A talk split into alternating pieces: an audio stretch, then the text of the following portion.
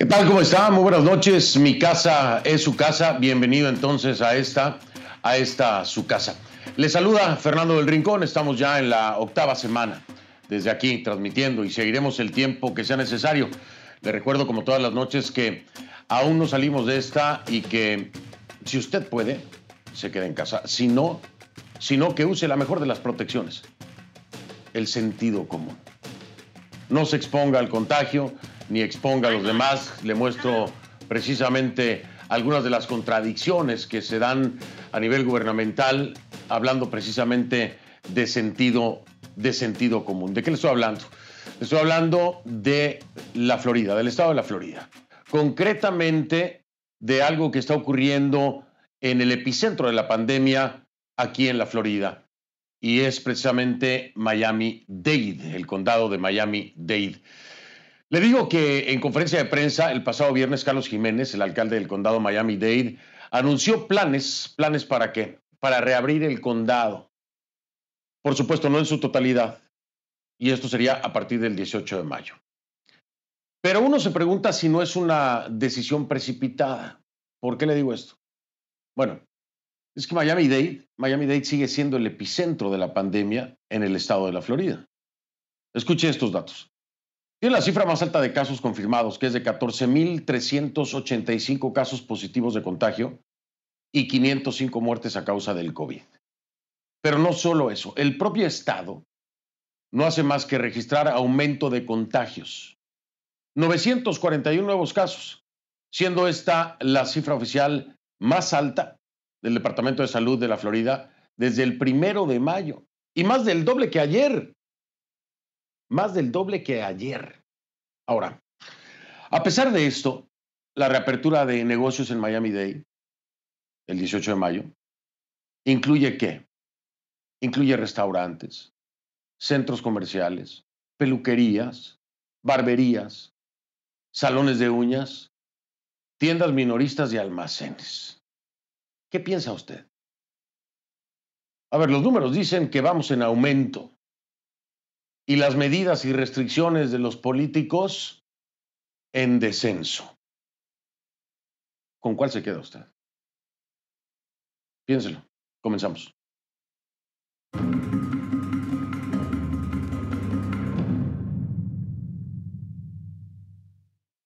Y le pido que a partir de ese momento me acompañe utilizando la etiqueta numeral Conclu COVID-19 NICA. El hashtag es Conclu COVID-19 NICA. Recuerde que recibo sus comentarios con esta etiqueta, Conclu COVID-19 Nica, a mi cuenta en Twitter, arroba soy F Rincón, arroba soy F del Rincón.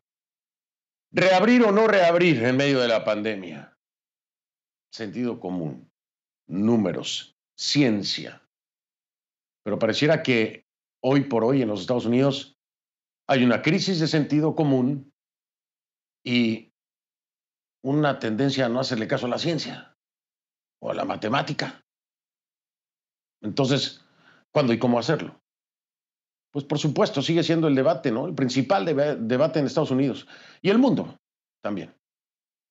Este martes varios expertos de salud, entre ellos la principal autoridad de enfermedades infecciosas de Estados Unidos, el doctor Anthony Fauci, comparecieron por vía telemática ante la Comisión de Salud, Educación, Trabajo y Pensiones del Senado. La comparecencia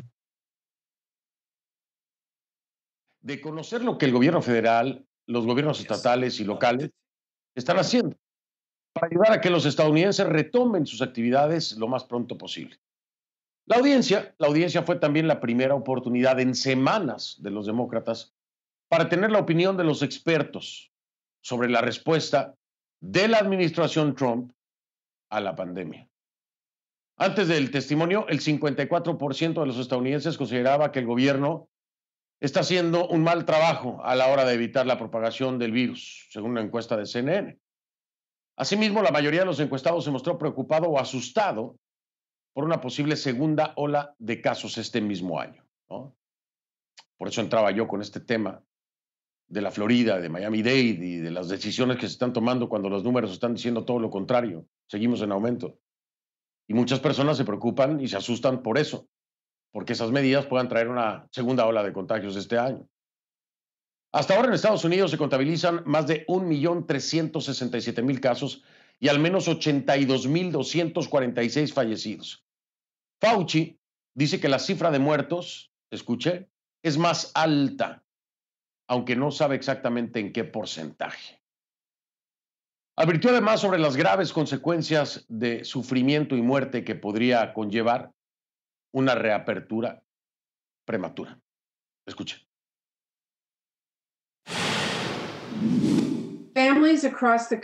Las familias en todo el país cuentan con nosotros para que les digamos la verdad sobre la pandemia del COVID-19, especialmente porque está claro que no la van a recibir del presidente Trump. La verdad es esencial para que las personas conozcan los hechos y puedan tomar las decisiones para ellos, sus familias y sus comunidades. Las vidas están en juego. Si el presidente no está diciendo la verdad, nosotros debemos decirla y nuestros testigos también. Casi todos nosotros en Estados Unidos y que yo sepa también en la mayoría de los países subestimamos este virus, subestimamos cuán contagioso podía ser, subestimamos cómo puede viajar de manera oculta en las personas sin síntomas para infectar a otras personas, como puede ser especialmente letal para ciertos segmentos de nuestra población, los mayores, aquellas personas con condiciones preexistentes, poblaciones minoritarias. Creo que tenemos que tener un poco de humildad en nuestra idea de que sabemos lo que es mejor para la economía y a pesar de lo mucho que lo respeto, doctor Fauci, no creo que usted es quien lo sabe todo. Yo no creo que usted es la persona que deba tomar la decisión. Creo que es un gran error si no abrimos las escuelas en el otoño. Yo nunca he pensado que lo sé todo, ni que soy la única voz en esta situación. Soy un científico, un médico y un funcionario de salud pública. Doy consejos basados en la mejor evidencia científica. No sabemos todo sobre este virus y tenemos que realmente ser muy cuidadosos, especialmente cuando se trata de niños. Tenemos que tener mucho cuidado y no ser displicentes y pensar que los niños están completamente inmunes a los efectos nocivos que tiene. Es importante enfatizar que no estamos fuera de peligro todavía. La batalla continúa durante más meses, pero estamos más preparados. Tenemos que seguir vigilantes y mantener el distanciamiento social. Eso es imperativo. Así que para septiembre, teniendo en consideración todos los aspectos de desarrollo, autorización, fabricación y cadena de suministros, proyectamos que nuestra nación va a ser capaz de hacer por lo menos de 40 a 50 millones de pruebas al mes si se necesitan en ese momento. Existe el riesgo de que se desate un brote que podría salirse de control y que paradójicamente nos retrasará y no solo causará sufrimiento y muertes que podrían evitarse, sino que también retardará la recuperación económica. Pues ahí lo tiene usted, un hombre de ciencia, ¿no?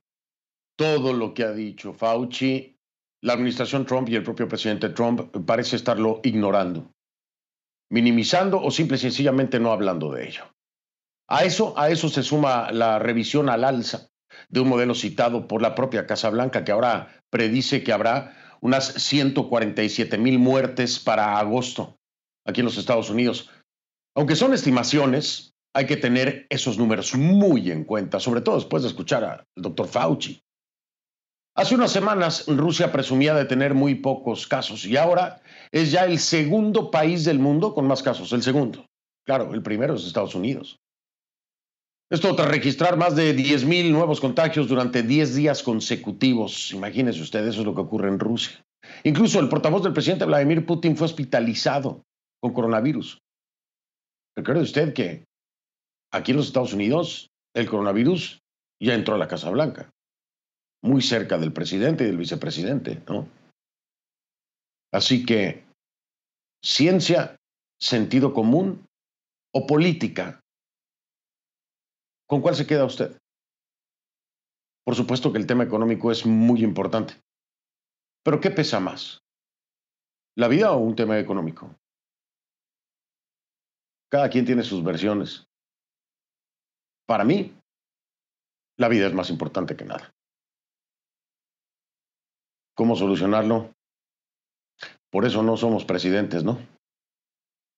Si lo fuéramos, nos tocaría encontrar una solución. Vamos a pasar ahora, si le parece, a hacer eh, un resumen, un repaso de las cifras el día de hoy en América y el Caribe, por supuesto, como lo hacemos todas las noches en orden alfabético. Vamos a iniciar con Argentina. 6.563 casos y 319 fallecidos. Bahamas, Bahamas 93 infectados y 11 defunciones. Belice, Belice se mantiene con 18 casos y dos muertes. Bolivia, en el último informe, 2.964 casos y 128 muertos. Eso es en Bolivia, 2.964 casos y 128 muertos. Brasil, Brasil superó los 110, 177 mil, perdón usted, 177 mil 500 casos confirmados, mientras que la cifra de muertos se eleva a 12.400. Ahí tiene usted otro tema, el de Brasil, ¿no? Bolsonaro su política y su manejo de la pandemia. Vea usted las cifras. Chile. Chile reporta más de 31.700 casos y 335 fallecidos. En Colombia se contabilizan 12.272 eh, contagios, perdón, y 493 muertes, 12.272 contagios y 493 muertes. Costa Rica, Costa Rica tiene 804 contagios y 7 muertos. En Cuba la cifra oficial, la que reconoce el régimen, es de 1.804 casos y 78 decesos. Mientras que Ecuador reporta más de 30.400 contagios y al menos 2.327 fallecidos. Eso en el Ecuador. El Salvador confirma 998 casos y 20 muertos.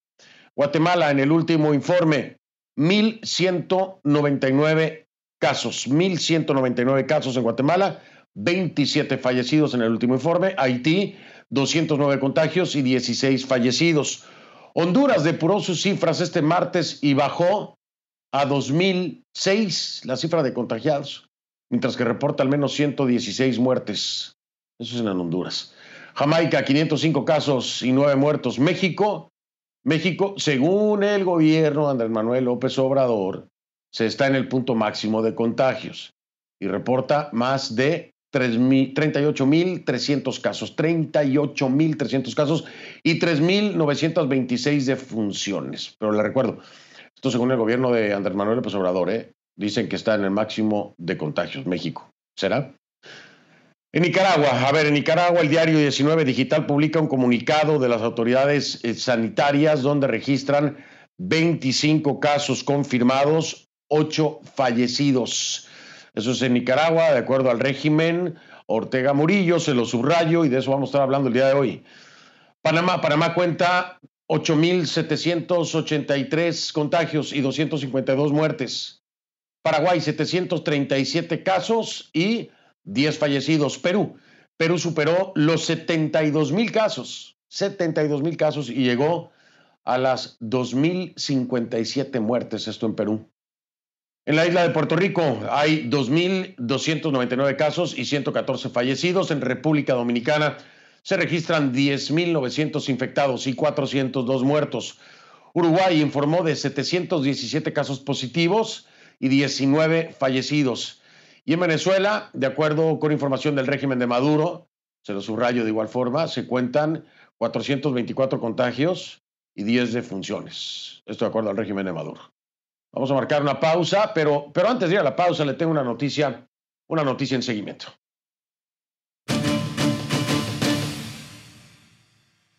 Es una noticia que le hemos venido contando aquí en el programa, tiene que ver con Venezuela precisamente. Le estoy hablando de la operación Gedeón. A ver, el ministro de Comunicación de Venezuela, Jorge Rodríguez, presentó este lunes a través de la televisión estatal de, de televisión en Venezuela, BTV, las confesiones de dos presuntos implicados en la llamada. Eh, Operación Gedeón, que según el oficialismo pretendía derrocar a Nicolás Maduro. Uno de los testimonios fue el de Antonio Sequea, un capitán de la Guardia Nacional Bolivariana, a quien el gobierno señala como uno de los líderes de la supuesta conspiración. CNN desconoce las condiciones en las que fue obtenida esa declaración. Se desconoce si los detenidos contaron con un abogado durante el interrogatorio. Vaya, no sabemos en qué condiciones se hizo esto, ¿no? Tampoco se sabe si participó, por ejemplo, un fiscal del Ministerio Público, dónde fue hecha, en fin. Pero en ese testimonio, Sequea implicó en la operación Gedeón tanto al gobierno de Estados Unidos como a Juan Guaidó, presidente de la Asamblea Nacional reconocido por más de 55 países como el presidente interino encargado de Venezuela. Después de presidir una sesión virtual de la Asamblea Nacional, entonces Guaidó respondió a preguntas de los periodistas. Y esto es lo que dijo sobre el supuesto contrato firmado con Silvercorp. Escuche. No hay eh, relación más allá de la eh, reunión eh, que se celebrara a nivel de consultoría y que se despachara casi de manera rápida o inmediata, hoy por razones obvias, el, por, el, desenlace trágico de esto y la intencionalidad. Eh, no tengo más información al respecto, no he hablado con respecto y por cierto, como dijo el, mismo eh, diputado alemán, no hubo ningún tipo de interés de nuestra parte, por razones de nuevo obvias. Pues ahí tiene usted el seguimiento de la operación Gedeón, las declaraciones de Juan Guaidó. Vamos a hacer una pausa. Ahora sí, en eh, solo momentos vamos a estar hablando de Nicaragua el régimen Ortega Murillo, que confirma ocho muertes, ocho muertes por coronavirus allá en Nicaragua. Una nación de unos 6 millones de habitantes. Vamos a hablar con dos protagonistas, exministras de salud del país que junto a otros más envían una carta a la Organización Mundial de la Salud y a la Organización Panamericana de la Salud. Están muy, muy preocupadas por el futuro, por el futuro de Nicaragua y de los nicaragüenses. Y también en Colombia preguntan turbulencia para Bianca. ¿Cuál es el futuro de la compañía después de la era de COVID-19? Gabriela Frías habló con el presidente del directorio ejecutivo de la aerolínea y vamos a estar con ella, por supuesto, más adelante aquí en Conclusiones. Ya regreso.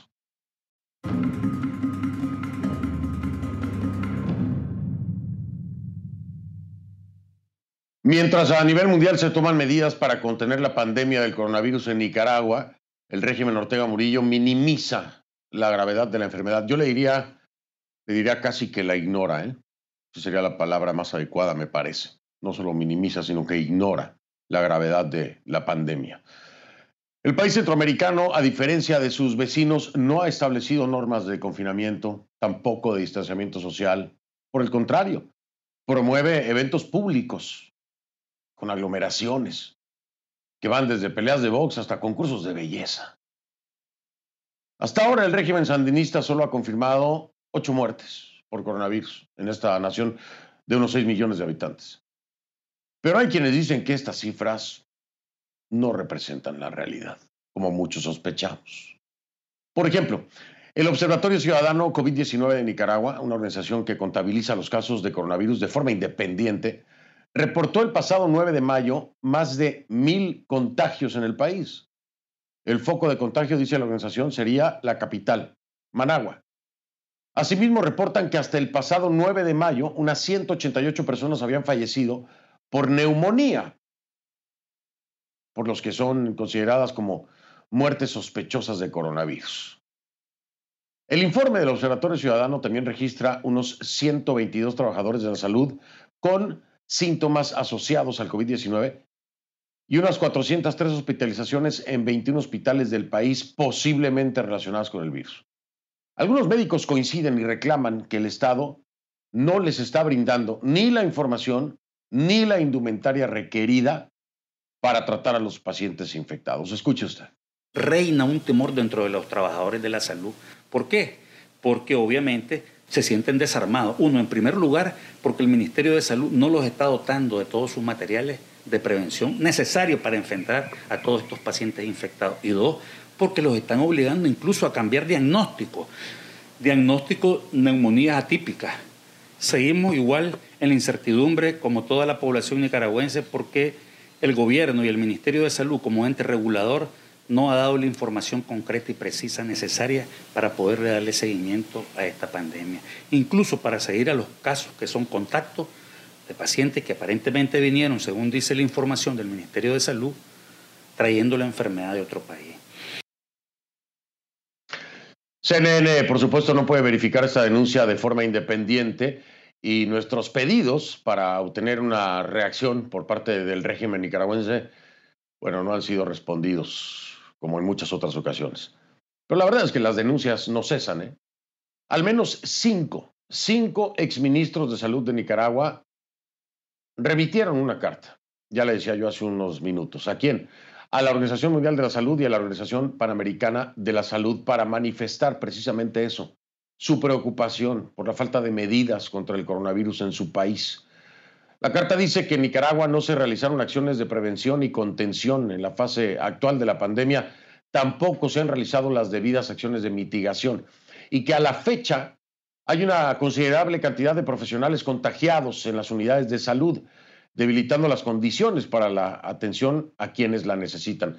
Y hay personal despedido, escuche usted, despedido por sospechas de haber informado con transparencia a las familias. Asimismo, más de 500 especialistas nicaragüenses a través de un pronunciamiento conjunto del 30 de abril exigieron al gobierno la liberación masiva de pruebas de detección de COVID-19, transparentar datos sobre la evolución de la pandemia, establecer un plan de contingencia nacional, suficientes médicos, diagnósticos, medicamentos equipos para la atención de pacientes y medios de protección para el personal sanitario. ¿Escuchó usted la lista? Bueno, es prácticamente, si esto es así, no tener absolutamente nada para contrarrestar el efecto de una pandemia. Absolutamente nada, le estoy hablando de disposiciones, de medidas, de equipamiento, de personal de la salud, es decir, nada, nada. Es como si pasara cualquier otro día bajo el sol sin ninguna pandemia alrededor.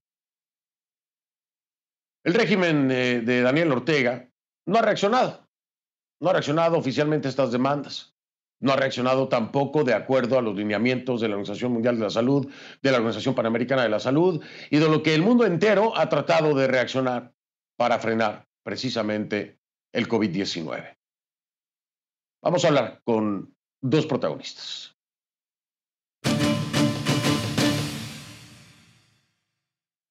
Le doy la bienvenida a dos protagonistas, le decía yo, Marta McCoy y Margarita Urdián, las dos eh, ministras, exministras, perdón, de salud de Nicaragua. Nos acompaña Marta desde Managua y Margarita está en vivo en esta ciudad, en Miami. Gracias, Marta, Margarita, bienvenidas. Muchas gracias, Fernando. Agradecemos la invitación. Es una gran oportunidad. Gracias al contrario, gracias, gracias por acompañarnos. Esto es algo muy importante. Quiero, nada más, si me lo permiten, decirle que los firmantes de esta carta a la Organización Mundial de la Salud y a la Organización Panamericana de la Salud del 11 de mayo está, por supuesto, Margarita Gurdian, Marta Derling Macoy Sánchez, también está Lombardo Martínez Cabezas, Dora María Telles Argüello y Lea Guido.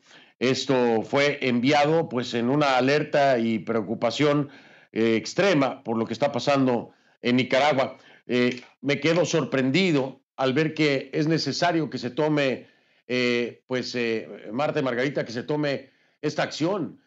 Quiero saber primero, antes que otra cosa, si ya han recibido alguna respuesta por parte de la OMS o de la Organización Panamericana de la Salud. Quien quiere iniciar, Marta, Margarita, las escucho con atención. Sí, gracias.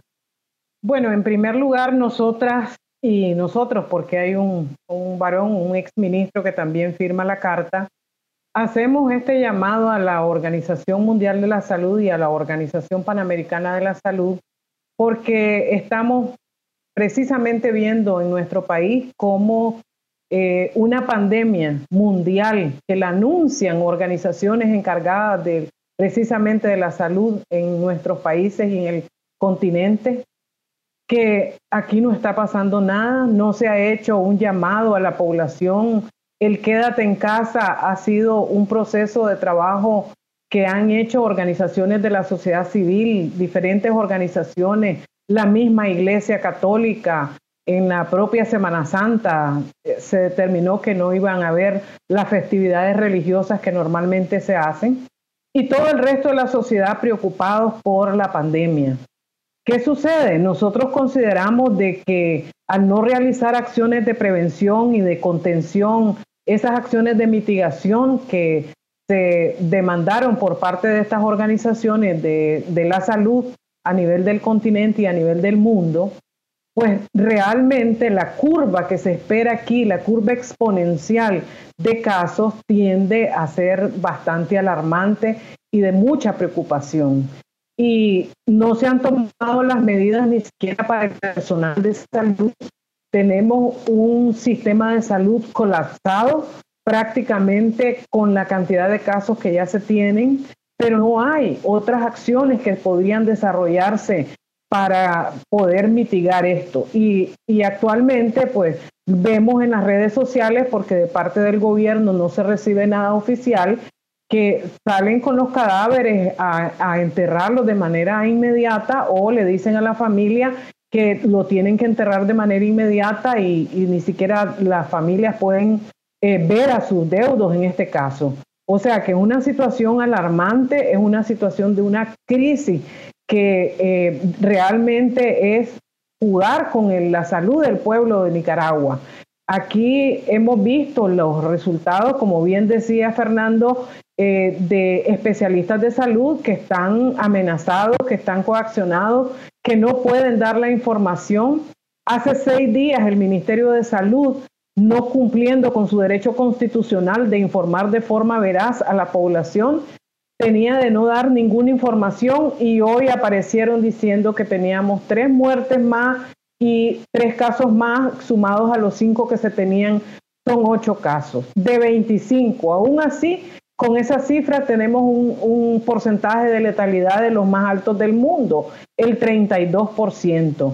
Y eh, no son cifras reales porque nos damos cuenta de lo que están sucediendo en ciudades o en departamentos como Chinandega, como Masaya, como Managua, en Matagalpa inclusive, en donde tenemos una mayor cantidad de casos, una mayor cantidad de personas fallecidas y lo que hacen es que dan un diagnóstico que lo señalan como neumonía o lo señalan como ataques al corazón o como derrames cerebrales, este, estas enfermedades. Sin, ¿qué, ¿Qué solicitamos nosotros? Que en este caso se se logre que el personal de salud tenga su material de reposición periódica, que tengan material para cubrirse, para que el personal de salud no salga más afectado.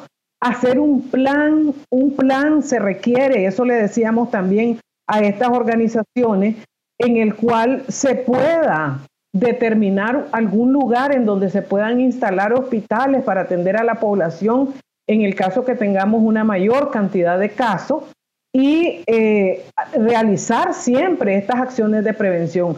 Acá los colegios públicos siguen abiertos, acá los, todo el, el, sistema público, en este caso, continúan trabajando. Eh, ya hay algunas instituciones como la Corte Suprema de Justicia que creo que ayer enviaron un comunicado diciéndole a todos los trabajadores que de manera exigida tienen que llegar con el tapabocas o con la mascarilla, pero eso son acciones aisladas, son acciones aisladas. Así es que nosotros consideramos que debíamos de hacer ese llamado a estas organizaciones para ver cómo ellos pueden tomar alguna providencia. Sí. Eh, gracias. Eh, permíteme, permítame, eh, Marta y Margarita, tengo que marcar una pausa. Vamos a seguir hablando acerca de esto porque si bien es cierto que se hace este llamado de, auxilio, yo me pregunto, ¿qué puede hacer la Organización Mundial de Salud o qué, puede hacer la Organización Panamericana de la Salud para tomar acción cuando el régimen Ortega Murillo pues prácticamente está ignorando la situación, porque es la realidad. Yo, yo no digo que la minimice, no, la ignora por completo prácticamente, pero, pero ¿qué buscar en la Organización Mundial de la Salud? ¿Qué buscar en la Organización Panamericana de la Salud?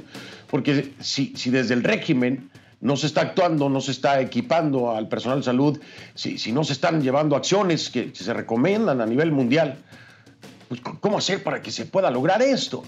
Y si se les va a permitir o no a organizaciones civiles, por ejemplo, poder tomar acciones sin ser reprimidas cuando ya estamos viendo denuncia que ustedes mismas hacen en esta carta de personal de salud que está siendo coaccionado o incluso despedido por informar con transparencia o denunciar lo que está ocurriendo. Hablamos de todo esto al regresar. Estoy con Margarita Gurdián y también con eh, eh, Marta McCoy, las dos exministras de Salud de Nicaragua. Hago una pausa y regreso.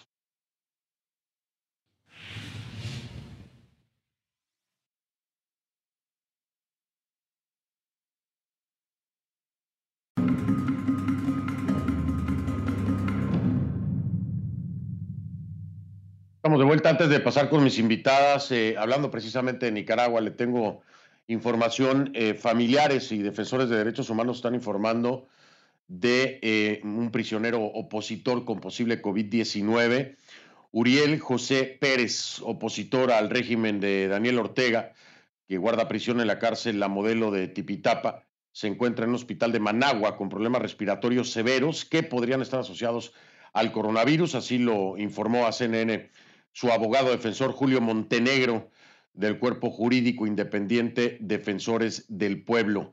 Esta es la denuncia que se hace. Familiares y defensores de derechos humanos, entonces Uriel José Pérez, dicen, dicen, estaría presentando problemas respiratorios severos asociados al coronavirus.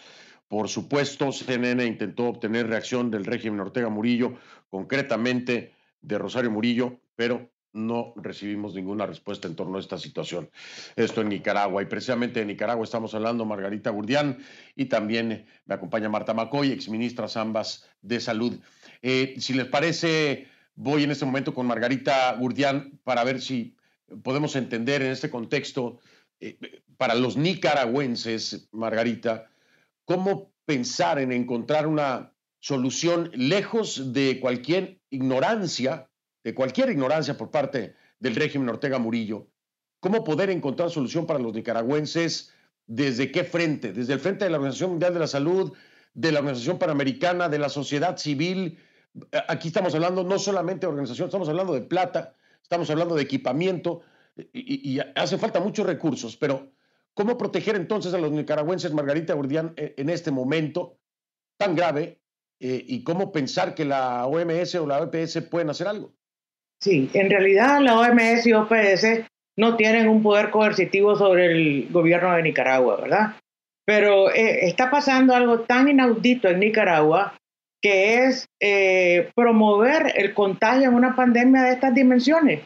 Entonces, creo que uh, en parte de la respuesta a esa pregunta tuya tan que todos nos hacemos, ¿verdad? Y, eh, es que todos los sectores y estos organismos que son, deben ser beligerantes a defender las poblaciones de los países que conforman esas entidades. Ellos son un organismo técnico para, para el bienestar y la salud de los pueblos de este continente, la OPS y la OMS a nivel mundial.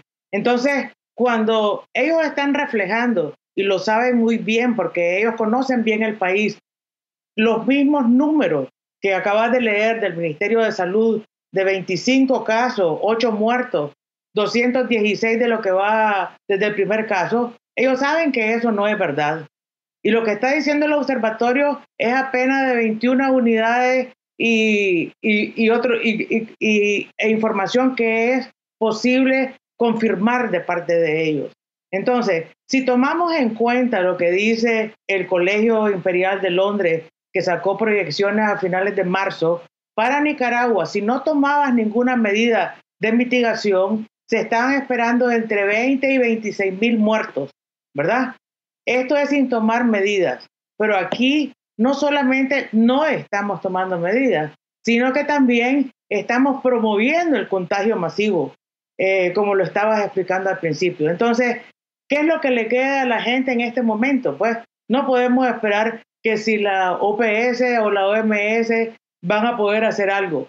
No, no podemos esperar. En este momento, el frente de lucha de cada, eh, de, cada nicaragüense es defender a su familia, aplicando de forma eh, individual y, familiar eh, las medidas de, de protección, ¿verdad? Y la otra cosa es la la tragedia que está pasando con el personal de salud, que lo mencionaba y que, y que presentaste ahí un video, ¿no? Eh, nuestro reconocimiento a ese personal de salud que está al frente de esta pandemia sin las herramientas necesarias y que aún así está haciendo todo lo posible para salvar a la población que llega.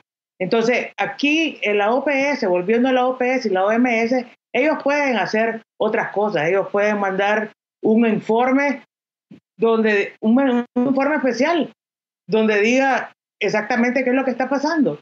Segundo, pueden enviar eh, misiones especiales para trabajar con el gobierno, porque aquí todos tenemos que todos tenemos que trabajar. Se están muriendo gente del gobierno y gente opositora. Entonces, la pandemia no tiene colores políticos.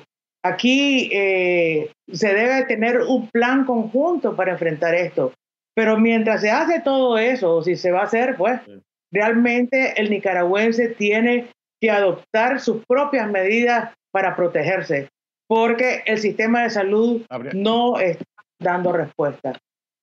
Y, habrá que esperar la respuesta de la Organización Mundial de la Salud y de la OPS, pero también creo que aquí en algún momento, y lo vamos a hacer en este programa, hay que explorar el marco legal internacional porque cuando se está ignorando una pandemia y se está poniendo en riesgo la vida de una población por parte de un llamado gobierno, el régimen Ortega Murillo, debe haber algún tipo de ilegalidad en, en, esta conducta, debe haber algún tipo de sanción tiene que existir algo en la legislación internacional.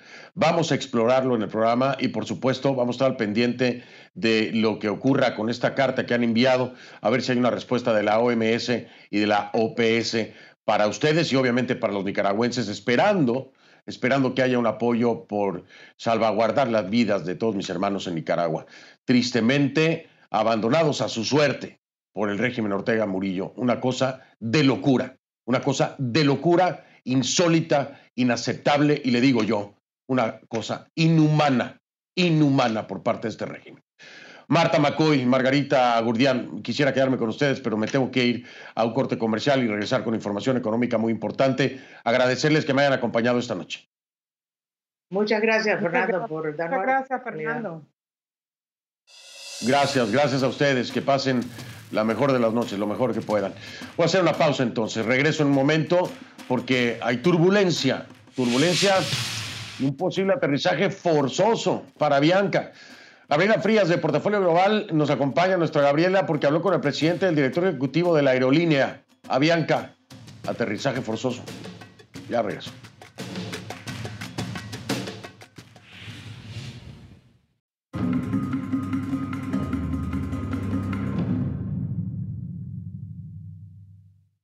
Mientras a nivel mundial se toman medidas para contener la pandemia del coronavirus en Nicaragua, el régimen Ortega Murillo minimiza la gravedad de la enfermedad. Yo le diría, le diría casi que la ignora, ¿eh?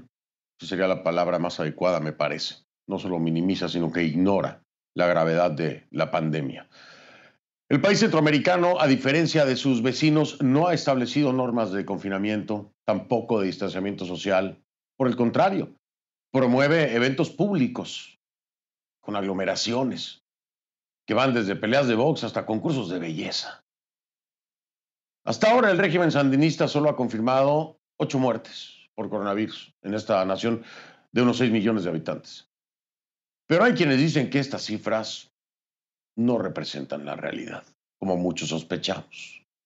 Por ejemplo, el Observatorio Ciudadano COVID-19 de Nicaragua, una organización que contabiliza los casos de coronavirus de forma independiente, reportó el pasado 9 de mayo más de mil contagios en el país. El foco de contagio, dice la organización, sería la capital, Managua.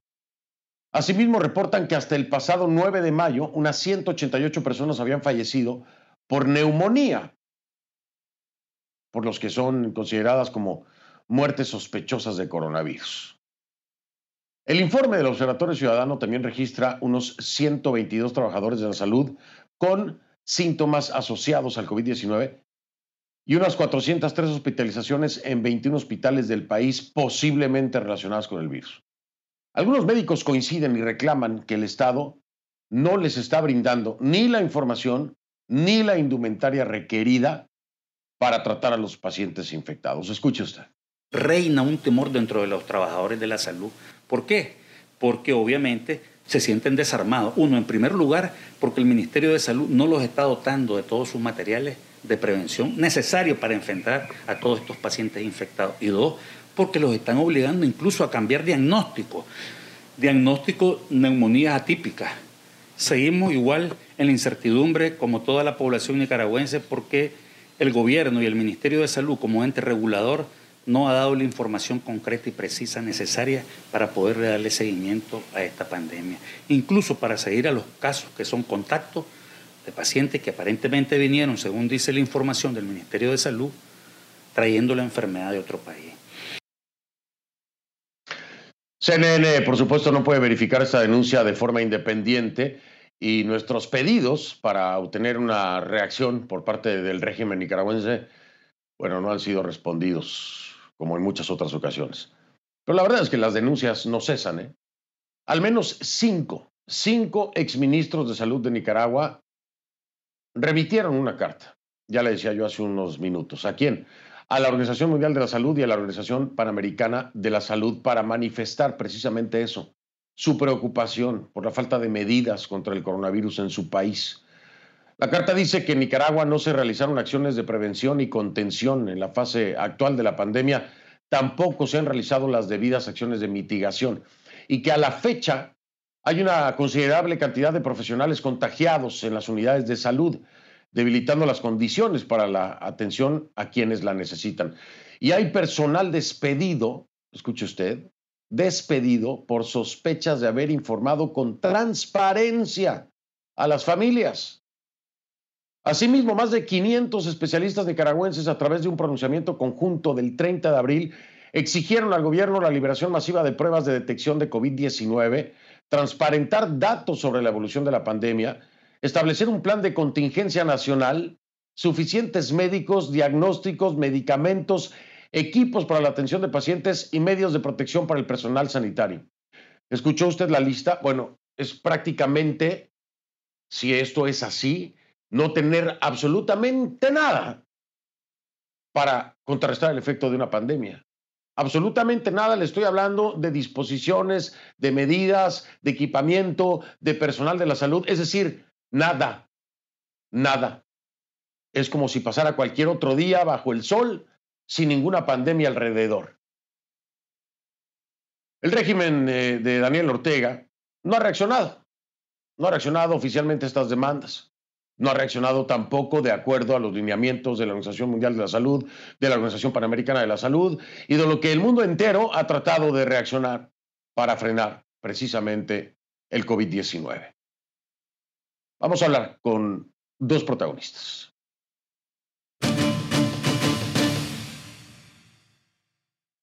Le doy la bienvenida a dos protagonistas, le decía yo, Marta McCoy y Margarita Urdián, las dos eh, ministras, exministras, perdón, de salud de Nicaragua. Nos acompaña Marta desde Managua y Margarita está en vivo en esta ciudad, en Miami. Gracias, Marta. Margarita, bienvenidas.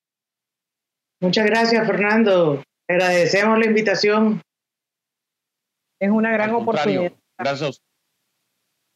Al contrario, gracias, gracias por acompañarnos. Esto es algo muy importante. Quiero, nada más, si me lo permiten, decirle que los firmantes de esta carta a la Organización Mundial de la Salud y a la Organización Panamericana de la Salud del 11 de mayo. Está, por supuesto, Margarita Gurdian, Marta Derling Macoy Sánchez, también está Lombardo Martínez Cabezas, Dora María Telles Argüello y Lea Guido. Esto fue enviado pues en una alerta y preocupación eh, extrema por lo que está pasando en Nicaragua. Eh, me quedo sorprendido al ver que es necesario que se tome, eh, pues, Marta y Margarita, que se tome esta acción. Eh, quiero saber primero, antes que otra cosa, si ya han recibido alguna respuesta por parte de la OMS o de la Organización Panamericana de la Salud. Quien quiere iniciar, eh, Marta, Margarita, las escucho con atención. Sí, gracias.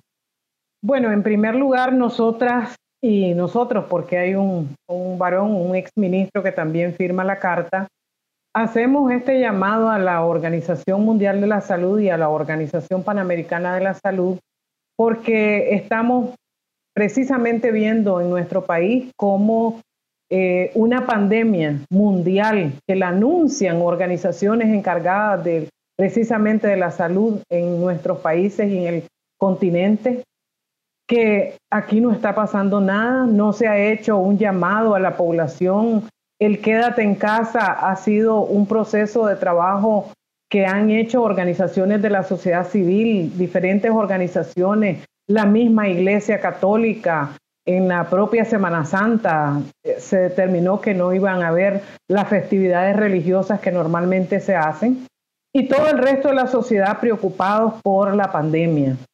¿Qué sucede? Nosotros consideramos de que al no realizar acciones de prevención y de contención, esas acciones de mitigación que se demandaron por parte de estas organizaciones de, de la salud a nivel del continente y a nivel del mundo, pues realmente la curva que se espera aquí, la curva exponencial de casos, tiende a ser bastante alarmante y de mucha preocupación.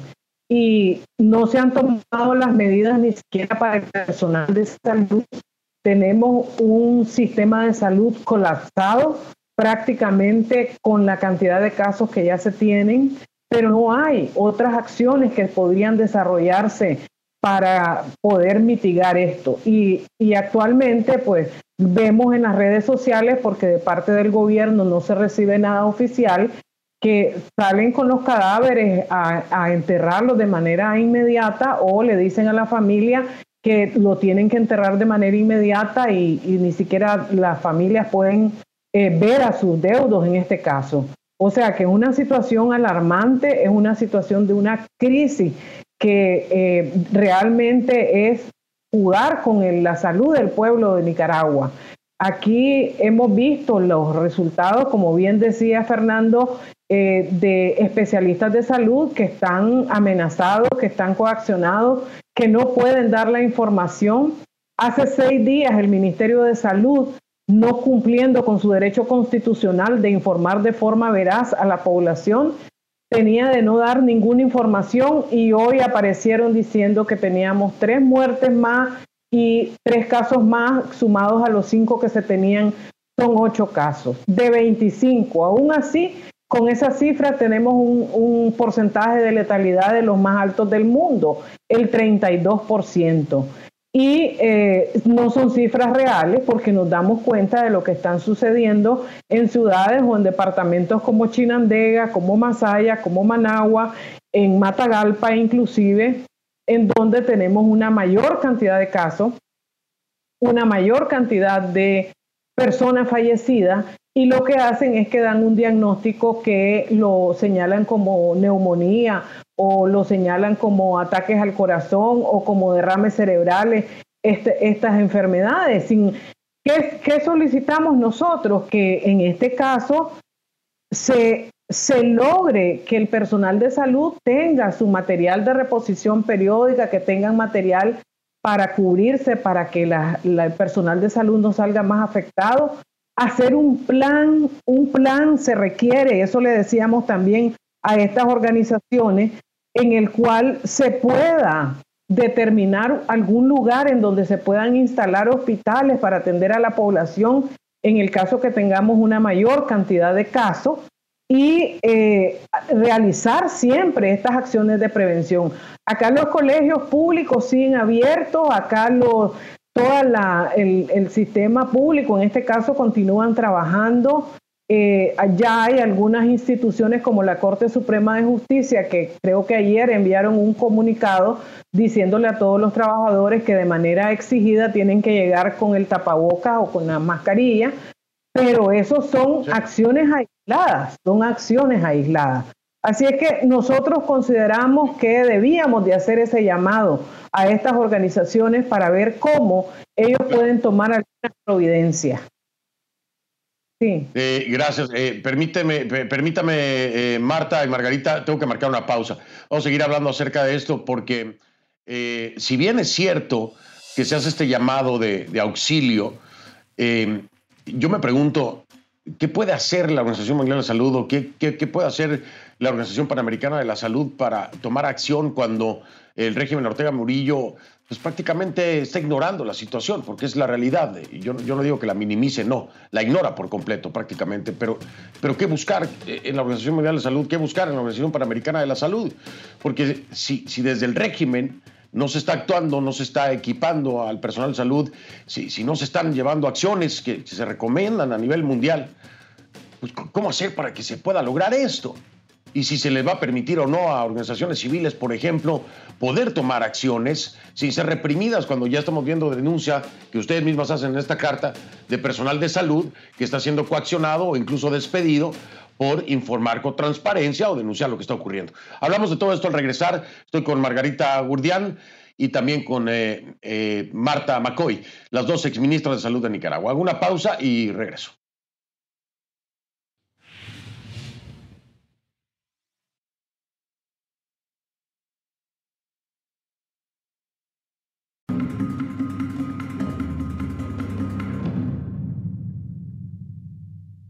De vuelta. Antes de pasar con mis invitadas, eh, hablando precisamente de Nicaragua, le tengo información, eh, familiares y defensores de derechos humanos están informando de eh, un prisionero opositor con posible COVID-19, Uriel José Pérez, opositor al régimen de Daniel Ortega, que guarda prisión en la cárcel La Modelo de Tipitapa, se encuentra en un hospital de Managua con problemas respiratorios severos que podrían estar asociados al coronavirus, así lo informó a CNN su abogado defensor Julio Montenegro del Cuerpo Jurídico Independiente Defensores del Pueblo. Esta es la denuncia que se hace. Familiares y defensores de derechos humanos, entonces Uriel José Pérez, dicen, dicen, estaría presentando problemas respiratorios severos asociados al coronavirus. Por supuesto, CNN intentó obtener reacción del régimen Ortega Murillo, concretamente de Rosario Murillo, pero no recibimos ninguna respuesta en torno a esta situación. Esto en Nicaragua. Y precisamente en Nicaragua estamos hablando Margarita Gurdián y también me acompaña Marta Macoy, exministras ambas de salud.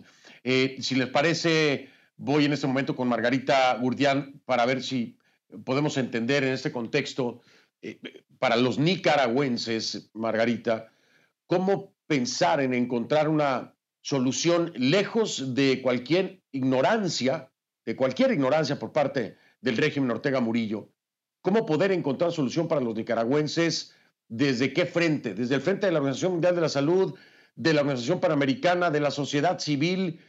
Aquí estamos hablando no solamente de organización, estamos hablando de plata, estamos hablando de equipamiento y, hace falta muchos recursos, pero ¿cómo proteger entonces a los nicaragüenses, Margarita Urdián, e, en este momento tan grave eh, y cómo pensar que la OMS o la OPS pueden hacer algo?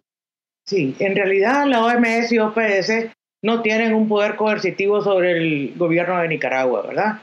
Pero eh, está pasando algo tan inaudito en Nicaragua que es eh, promover el contagio en una pandemia de estas dimensiones.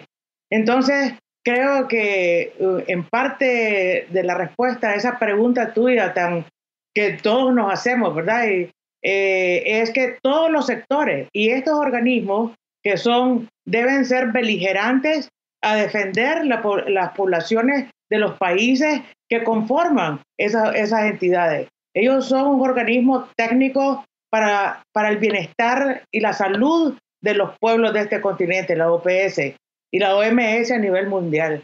Entonces, cuando ellos están reflejando, y lo saben muy bien porque ellos conocen bien el país, los mismos números que acabas de leer del Ministerio de Salud de 25 casos, 8 muertos, 216 de lo que va desde el primer caso, ellos saben que eso no es verdad. Y lo que está diciendo el observatorio es apenas de 21 unidades y, y, otro, y, e información que es posible confirmar de parte de ellos. Entonces, si tomamos en cuenta lo que dice el Colegio Imperial de Londres que sacó proyecciones a finales de marzo, para Nicaragua, si no tomabas ninguna medida de mitigación, se estaban esperando entre 20 y 26 mil muertos, ¿verdad?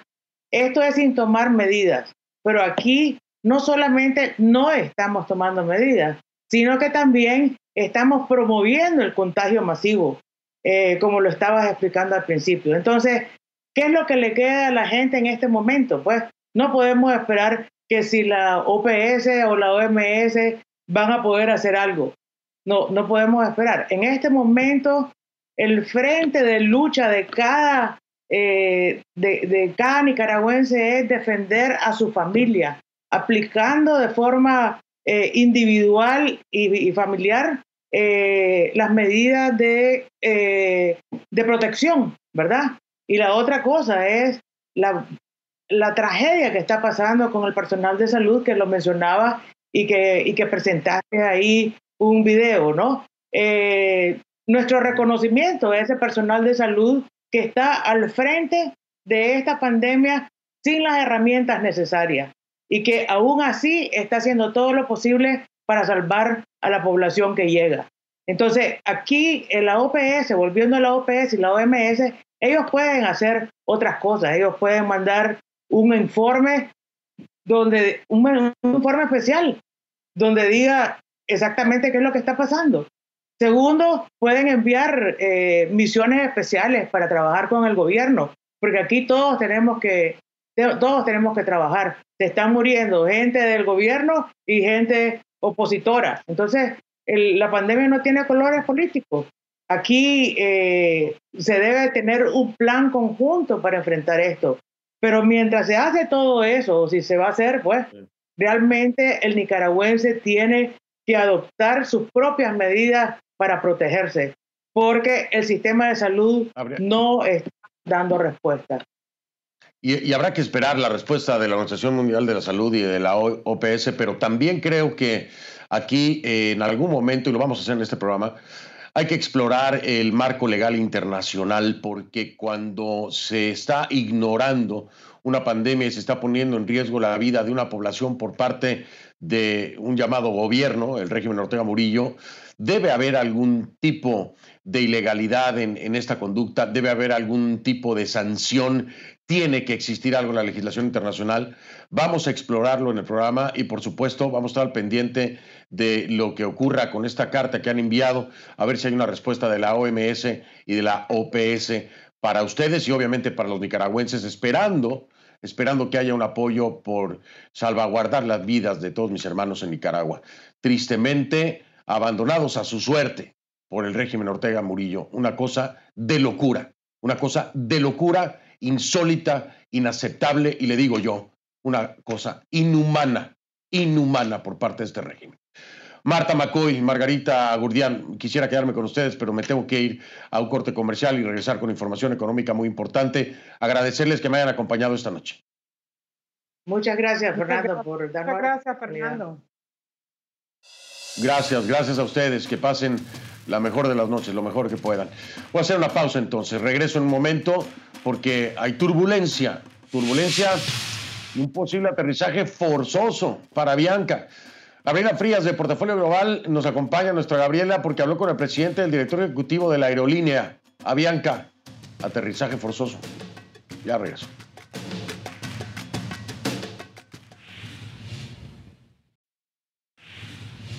Le doy la bienvenida a nuestra Gabriela Frías de Portafolio Global. Nos acompaña desde su casa, mi casa es su casa. Gaby, ¿cómo está usted? Buenas noches. ¿Cómo le va? Buenas noches, gusto saludarte. Oye, Gaby, bien, me va bien siempre que te veo. Oye, eh, aterrizaje forzoso, grave la situación de Avianca, ¿no? Tú tuviste hoy una interesante plática precisamente con el presidente del directorio. Así es, eh, Fernando, solamente para ponerlo en perspectiva, ¿cuántos aviones vemos volando hoy en el día? ¿Cuántos en América Latina están volando? Hasta fines de abril, la IATA, que es esta agrupación de eh, todas las aerolíneas, una asociación que las agrupa todas las del mundo, está calculando que en nuestra región, pues un 93% de lo que sería ese tráfico aéreo está en tierra, o sea, aviones que no producen dinero, que no necesitan combustible y unas pérdidas que ya o ingresos no recibidos que se están estimando en 18 mil millones de dólares. ¿Qué pasó? El domingo, justamente, Avianca, esta que es la segunda aerolínea más antigua de todo el mundo, pues pidió, tocó la puerta de una, de una corte de bancarrotas en Nueva York diciendo necesitamos reestructurar. Otras empresas han hecho lo mismo en el pasado, hasta Marvel Entertainment lo hizo y otras aerolíneas en el pasado para reestructurar su negocio. No significa que se disuelve, solo reestructura. El día lunes, Fernando, bueno, pues esta empresa lo que hace es tener una primera audiencia en COVID-19. Esa audiencia es remota, es telefónica, es con webcam, pero no es presencial y les permiten de momento, pues sí que siga operando la aerolínea y al mismo tiempo que le sigan pagando algunos de los empleados. No hay empleados, no todos están siendo pagados. Em, la entrevista de hoy era simplemente para entender dos cosas. Esta aerolínea nace en Barranquilla, acaba de cumplir 100 años, pero está domiciliada en Panamá. Ese es el primer problema. Y es un problema porque cuando se habla de estamos pidiendo respaldo a los gobiernos, no solamente el colombiano, pero también en Ecuador y en El Salvador, que nos respalden para mantener la liquidez, pues en Colombia no gusta. Y esto es lo que explica Anco van der Werf, el, presidente ejecutivo de Avianca Holdings pagamos impuestos en Colombia. El año pasado hemos pagado 800 millones de dólares en Colombia, ¿no? Y también ahí tenemos obviamente 70% de nuestra operación, 70% de la flota, 70% de, de nuestra gente está en Colombia. Entonces, sí, también somos obviamente una empresa muy colombiana. Eh, dos, no, no estamos pidiendo ningún rescate, no estamos pidiendo regalos, lo que estamos pidiendo es un préstamo con condiciones que, favorecen obviamente a ambas partes, ¿no? Un, un, préstamo que en los próximos años podemos repagar. Ok, em, te doy otro contexto. Eh, tweet, bueno, la lluvia de tweets hasta de la alcaldesa de Bogotá que ha dicho hace algunos días atrás, antes del Chapter 11, con todo respeto, aquí quienes necesitan dinero primero son las medianas y pequeñas empresas. Hay otros que dicen, Avianca se siente panameña para unas cosas y colombiana para otras cuando se trata de pedir ayuda. Lo cierto es que esta aerolínea tiene una importantísima participación en ese mercado, Fernando, que conecta pasajeros, que los pasajeros colombianos además han tenido una muy mala experiencia en el servicio y este ejecutivo llegó en junio y está tratando un, plan antes de que llegara el COVID-19 de implementarlo el Avianca 2021 y les cayó el COVID-19. Así que es un tema que despierta muchas pasiones, pero es una aerolínea que es muy importante para Colombia a nivel logístico, a nivel del tamaño de la región también, muy importante porque conectas a Centroamérica, conectas a Estados Unidos, conectas con Europa. Y este es el debate, Fernando, y es un debate muy intenso en Colombia. Em, es, es verdad que los gobiernos no tienen mucho dinero y que tienen que ver para qué alcanza, pero también en esto las aerolíneas piden un rescate, piden beneficios fiscales y flexibilidades, entre otras ideas, Fernando. Pues Gaby, eh, este es el caso de Avianca. Yo no sé si en el futuro próximo empezaremos a escuchar situaciones iguales, similares o muy parecidas con muchas otras aerolíneas a nivel, a nivel mundial, porque, porque claro, no es exclusivo de Avianca, ¿no? Es cierto lo que dice Gaby. En una observación muy, muy cotidiana, ve hacia el cielo todos los días y va a ver que son menos los aviones, si acaso verá uno o dos por ahí. Así me pasa por lo menos a mí aquí en Miami. Gaby, te mando fuerte abrazo, gracias y este, pues nada, te veo mañana aquí en casa. Gracias. Buenas noches. Buenas noches. Bueno, por supuesto, Gaby en la suya, allá en Atlanta, Georgia. Gabriela Frías, de Portafolio Global, nos acompañó. Antes de despedirme, le informo que el Colegio Médico de El Salvador anuncia la primera muerte de un médico a causa de COVID-19, el doctor Gerson Sarabia, ayer en El Salvador. Es el primer trabajador de la salud que fallece víctima de COVID-19. Descanse en paz. Nos vemos mañana. Buenas noches desde casa. Le digo, si puede, quédese usted en la suya. Lo dejo con imágenes en vivo de Miami.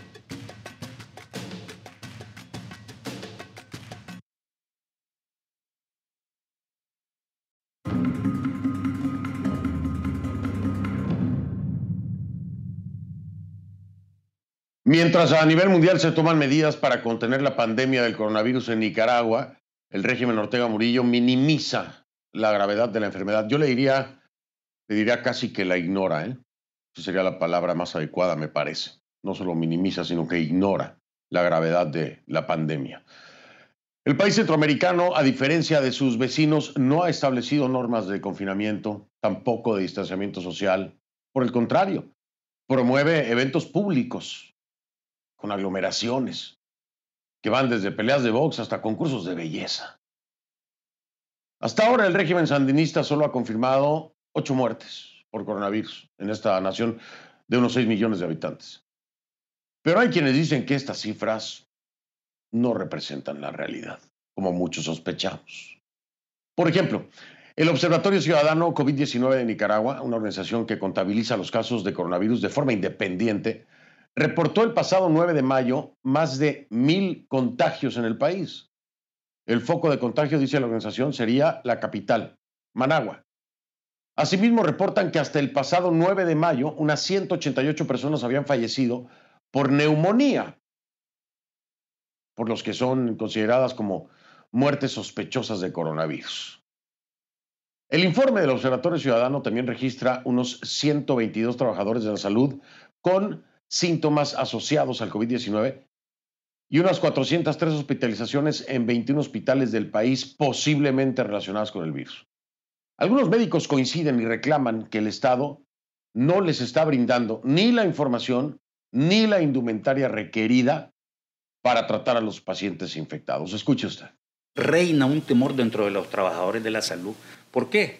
Porque obviamente se sienten desarmados. Uno, en primer lugar, porque el Ministerio de Salud no los está dotando de todos sus materiales de prevención necesarios para enfrentar a todos estos pacientes infectados. Y dos, porque los están obligando incluso a cambiar diagnóstico. Diagnóstico neumonías atípicas.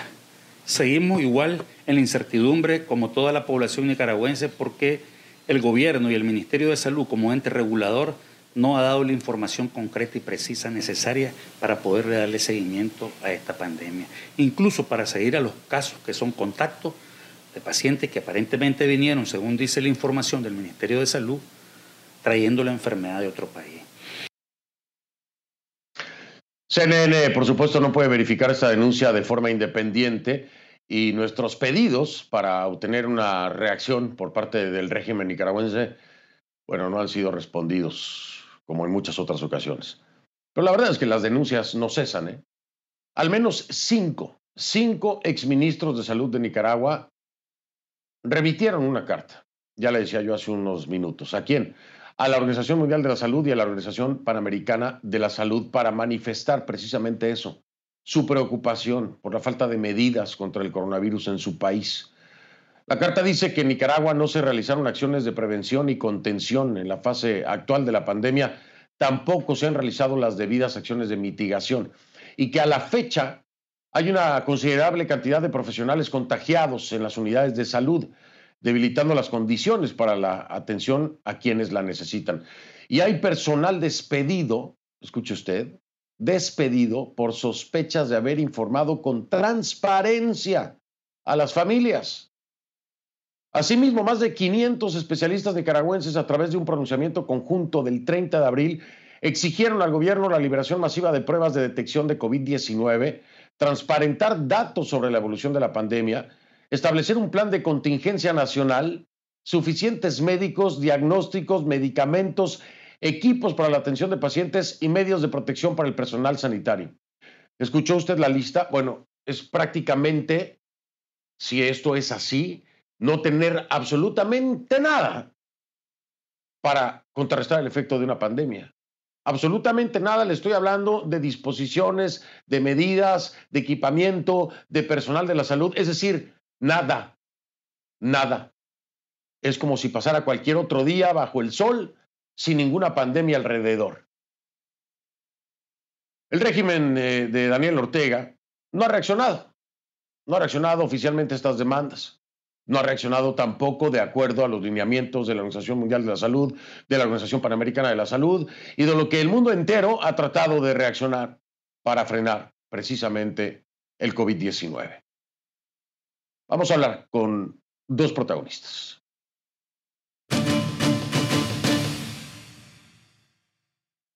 Le doy la bienvenida a dos protagonistas, le decía yo, Marta McCoy y Margarita Urdián, las dos eh, ministras, exministras, perdón, de salud de Nicaragua. Nos acompaña Marta desde Managua y Margarita está en vivo en esta ciudad, en Miami. Gracias, Marta. Margarita, bienvenidas. Muchas gracias, Fernando. Agradecemos la invitación. Es una gran oportunidad. Gracias. Al contrario, gracias, gracias por acompañarnos. Esto es algo muy importante. Quiero, nada más, si me lo permiten, decirle que los firmantes de esta carta a la Organización Mundial de la Salud y a la Organización Panamericana de la Salud del 11 de mayo. Está, por supuesto, Margarita Gurdian, Marta Derling Macoy Sánchez, también está Lombardo Martínez Cabezas, Dora María Telles Argüello y Lea Guido. Esto fue enviado pues en una alerta y preocupación eh, extrema por lo que está pasando en Nicaragua. Eh, me quedo sorprendido al ver que es necesario que se tome, eh, pues, Marta y Margarita, que se tome esta acción. Eh, quiero saber primero, antes que otra cosa, si ya han recibido alguna respuesta por parte de la OMS o de la Organización Panamericana de la Salud. Quien quiere iniciar, eh, Marta, Margarita, las escucho con atención. Sí, gracias. Bueno, en primer lugar, nosotras y nosotros, porque hay un, un varón, un exministro que también firma la carta, hacemos este llamado a la Organización Mundial de la Salud y a la Organización Panamericana de la Salud porque estamos precisamente viendo en nuestro país cómo eh, una pandemia mundial que la anuncian organizaciones encargadas de precisamente de la salud en nuestros países y en el continente, que aquí no está pasando nada, no se ha hecho un llamado a la población, el quédate en casa ha sido un proceso de trabajo que han hecho organizaciones de la sociedad civil, diferentes organizaciones, la misma Iglesia Católica, en la propia Semana Santa eh, se determinó que no iban a haber las festividades religiosas que normalmente se hacen y todo el resto de la sociedad preocupados por la pandemia. ¿Qué sucede? Nosotros consideramos de que al no realizar acciones de prevención y de contención, esas acciones de mitigación que se demandaron por parte de estas organizaciones de, de la salud a nivel del continente y a nivel del mundo, pues realmente la curva que se espera aquí, la curva exponencial de casos, tiende a ser bastante alarmante y de mucha preocupación. Y no se han tomado las medidas ni siquiera para el personal de salud. Tenemos un sistema de salud colapsado prácticamente con la cantidad de casos que ya se tienen, pero no hay otras acciones que podrían desarrollarse para poder mitigar esto. Y, actualmente, pues, vemos en las redes sociales, porque de parte del gobierno no se recibe nada oficial, que salen con los cadáveres a, enterrarlos de manera inmediata o le dicen a la familia que lo tienen que enterrar de manera inmediata y, ni siquiera las familias pueden eh, ver a sus deudos en este caso. O sea que una situación alarmante, es una situación de una crisis que eh, realmente es jugar con la salud del pueblo de Nicaragua. Aquí hemos visto los resultados, como bien decía Fernando, eh, de especialistas de salud que están amenazados, que están coaccionados, que no pueden dar la información.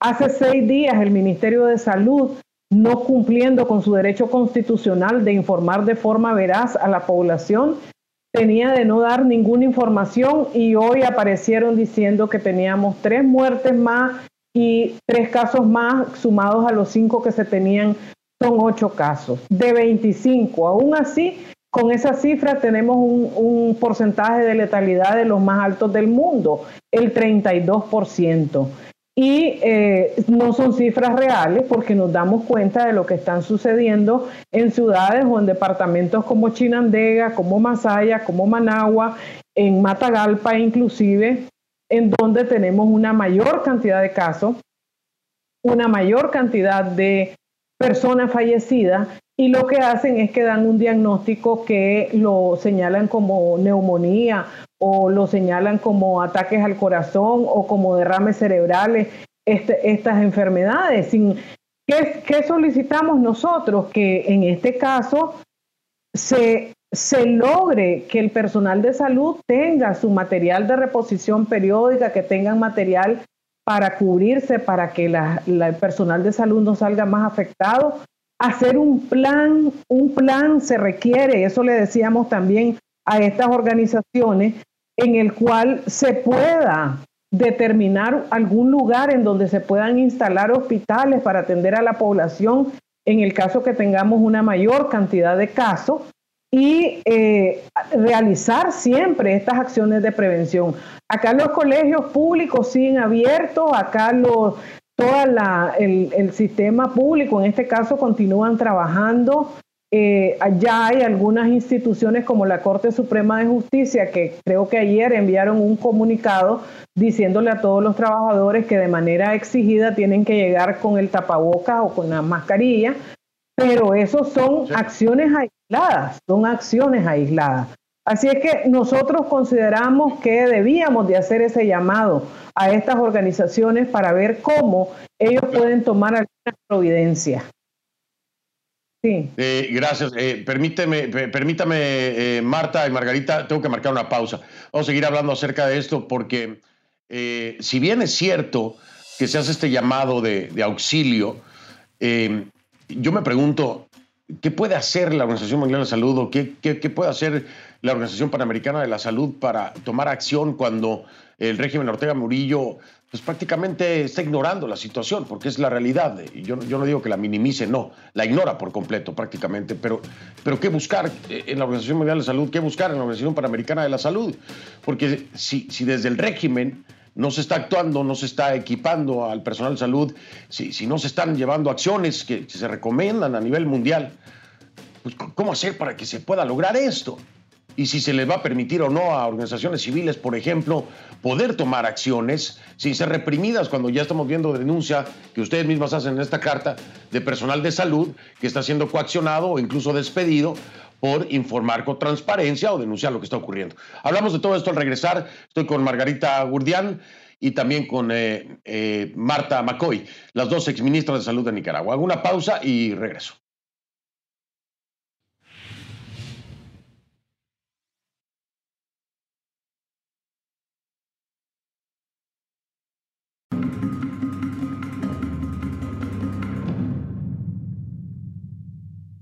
Estamos de vuelta. Antes de pasar con mis invitadas, eh, hablando precisamente de Nicaragua, le tengo información, eh, familiares y defensores de derechos humanos están informando de eh, un prisionero opositor con posible COVID-19, Uriel José Pérez, opositor al régimen de Daniel Ortega, que guarda prisión en la cárcel La Modelo de Tipitapa, se encuentra en un hospital de Managua con problemas respiratorios severos que podrían estar asociados al coronavirus, así lo informó a CNN su abogado defensor Julio Montenegro del Cuerpo Jurídico Independiente Defensores del Pueblo.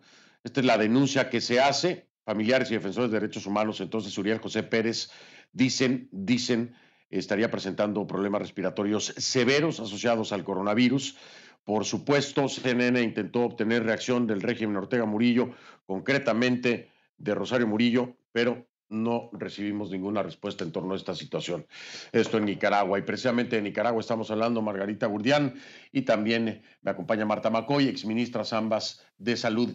Eh, si les parece, voy en este momento con Margarita Gurdián para ver si podemos entender en este contexto, eh, para los nicaragüenses, Margarita, cómo pensar en encontrar una solución lejos de cualquier ignorancia de cualquier ignorancia por parte del régimen Ortega Murillo, cómo poder encontrar solución para los nicaragüenses, desde qué frente, desde el frente de la Organización Mundial de la Salud, de la Organización Panamericana, de la sociedad civil. Aquí estamos hablando no solamente de organización, estamos hablando de plata, estamos hablando de equipamiento y, hace falta muchos recursos, pero ¿cómo proteger entonces a los nicaragüenses, Margarita Gurdián, e, en este momento tan grave eh, y cómo pensar que la OMS o la OPS pueden hacer algo? Sí, en realidad la OMS y OPS no tienen un poder coercitivo sobre el gobierno de Nicaragua, ¿verdad? Pero eh, está pasando algo tan inaudito en Nicaragua que es eh, promover el contagio en una pandemia de estas dimensiones. Entonces, creo que uh, en parte de la respuesta a esa pregunta tuya tan que todos nos hacemos, ¿verdad? Y, eh, es que todos los sectores y estos organismos que son, deben ser beligerantes a defender las poblaciones de los países que conforman esas entidades. Ellos son un organismo técnico para, para el bienestar y la salud de los pueblos de este continente, la OPS y la OMS a nivel mundial. Entonces, cuando ellos están reflejando, y lo saben muy bien porque ellos conocen bien el país, los mismos números que acabas de leer del Ministerio de Salud de 25 casos, 8 muertos, 216 de lo que va desde el primer caso, ellos saben que eso no es verdad. Y lo que está diciendo el observatorio es apenas de 21 unidades y, y, y, e información que es posible confirmar de parte de ellos. Entonces, si tomamos en cuenta lo que dice el Colegio Imperial de Londres que sacó proyecciones a finales de marzo, para Nicaragua, si no tomabas ninguna medida de mitigación, se estaban esperando entre 20 y 26 mil muertos, ¿verdad?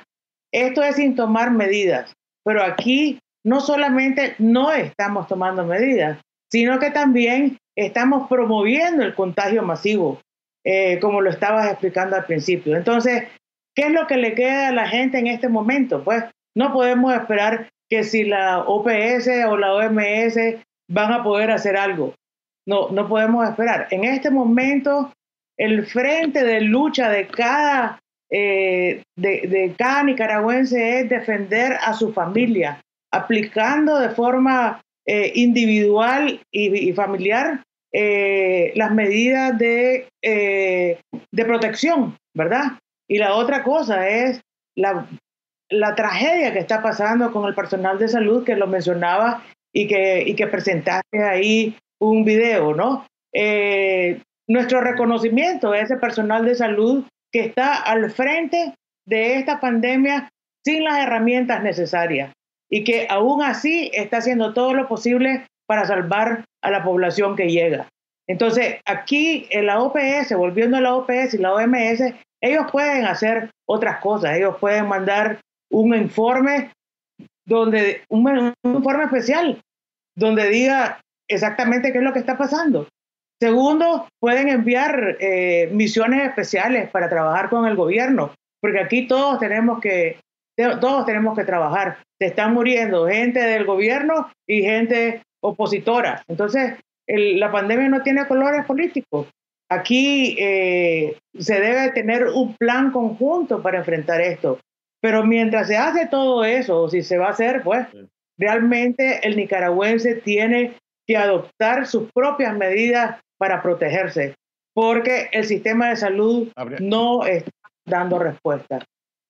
Y, habrá que esperar la respuesta de la Organización Mundial de la Salud y de la OPS, pero también creo que aquí en algún momento, y lo vamos a hacer en este programa, hay que explorar el marco legal internacional porque cuando se está ignorando una pandemia y se está poniendo en riesgo la vida de una población por parte de un llamado gobierno, el régimen Ortega Murillo, debe haber algún tipo de ilegalidad en, en, esta conducta, debe haber algún tipo de sanción tiene que existir algo en la legislación internacional. Vamos a explorarlo en el programa y por supuesto vamos a estar al pendiente de lo que ocurra con esta carta que han enviado, a ver si hay una respuesta de la OMS y de la OPS para ustedes y obviamente para los nicaragüenses, esperando, esperando que haya un apoyo por salvaguardar las vidas de todos mis hermanos en Nicaragua. Tristemente abandonados a su suerte por el régimen Ortega Murillo. Una cosa de locura, una cosa de locura insólita, inaceptable y le digo yo, una cosa inhumana, inhumana por parte de este régimen. Marta McCoy, Margarita Gurdián, quisiera quedarme con ustedes, pero me tengo que ir a un corte comercial y regresar con información económica muy importante. Agradecerles que me hayan acompañado esta noche. Muchas gracias, Fernando, por darnos. Muchas gracias, Fernando. Gracias, gracias a ustedes. Que pasen la mejor de las noches, lo mejor que puedan. Voy a hacer una pausa entonces. Regreso en un momento porque hay turbulencia, turbulencia y un posible aterrizaje forzoso para Bianca. Gabriela Frías de Portafolio Global nos acompaña nuestra Gabriela porque habló con el presidente del director ejecutivo de la aerolínea, Avianca. Aterrizaje forzoso. Ya regreso.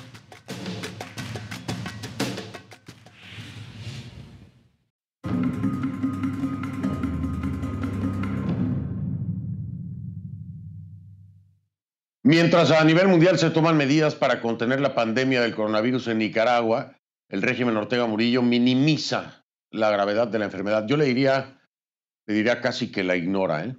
Esa sería la palabra más adecuada, me parece. No solo minimiza, sino que ignora la gravedad de la pandemia.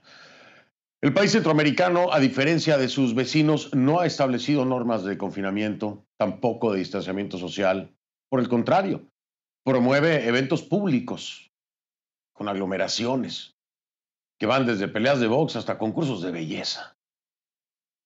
Hasta ahora el régimen sandinista solo ha confirmado ocho muertes por coronavirus en esta nación de unos seis millones de habitantes. Pero hay quienes dicen que estas cifras no representan la realidad, como muchos sospechamos. Por ejemplo, el Observatorio Ciudadano COVID-19 de Nicaragua, una organización que contabiliza los casos de coronavirus de forma independiente, reportó el pasado 9 de mayo más de mil contagios en el país. El foco de contagio, dice la organización, sería la capital, Managua. Asimismo, reportan que hasta el pasado 9 de mayo unas 188 personas habían fallecido por neumonía, por los que son consideradas como muertes sospechosas de coronavirus.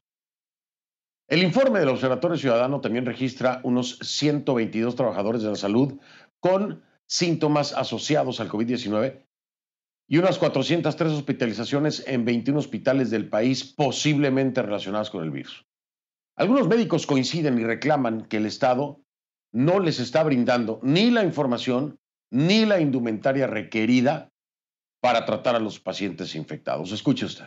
Reina un temor dentro de los trabajadores de la salud. ¿Por qué?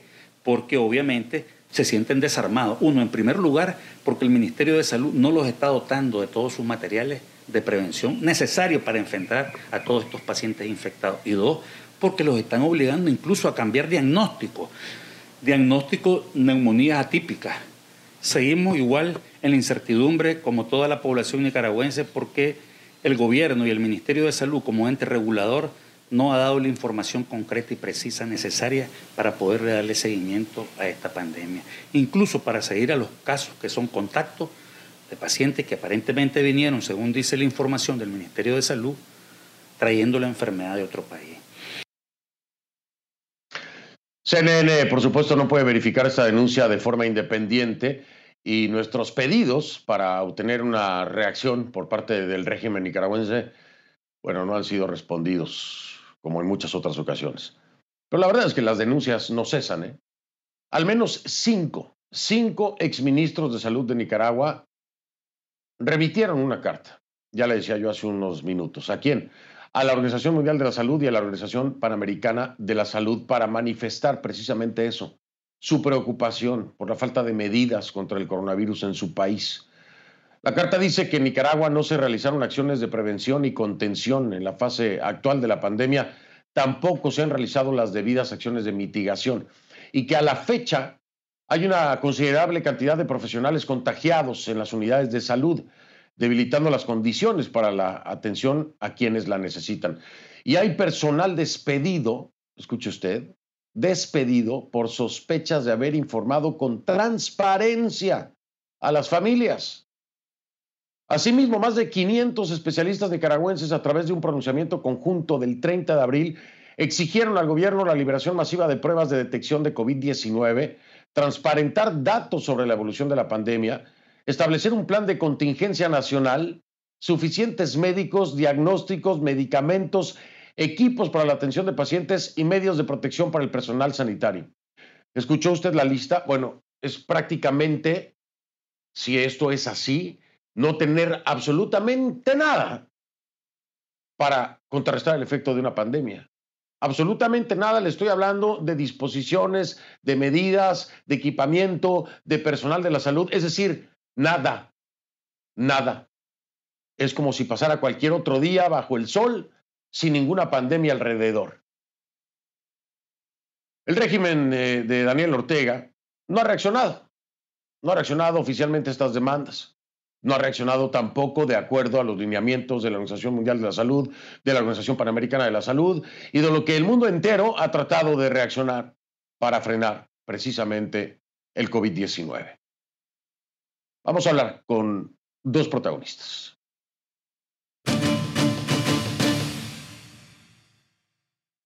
Le doy la bienvenida a dos protagonistas, le decía yo, Marta McCoy y Margarita Urdián, las dos eh, ministras, exministras, perdón, de salud de Nicaragua. Nos acompaña Marta desde Managua y Margarita está en vivo en esta ciudad, en Miami.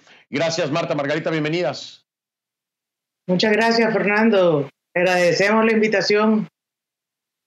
Es una gran oportunidad. Gracias. Al contrario, gracias, gracias por acompañarnos. Esto es algo muy importante. Quiero, nada más, si me lo permiten, decirle que los firmantes de esta carta a la Organización Mundial de la Salud y a la Organización Panamericana de la Salud del 11 de mayo. Está, por supuesto, Margarita Gurdian, Marta Derling Macoy Sánchez, también está Lombardo Martínez Cabezas, Dora María Telles Argüello y Lea Guido. Esto fue enviado pues en una alerta y preocupación eh, extrema por lo que está pasando en Nicaragua. Eh, me quedo sorprendido al ver que es necesario que se tome, eh, pues, Marta y Margarita, que se tome esta acción. Eh, quiero saber primero, antes que otra cosa, si ya han recibido alguna respuesta por parte de la OMS o de la Organización Panamericana de la Salud. Quien quiere iniciar, eh, Marta, Margarita, las escucho con atención. Sí, gracias.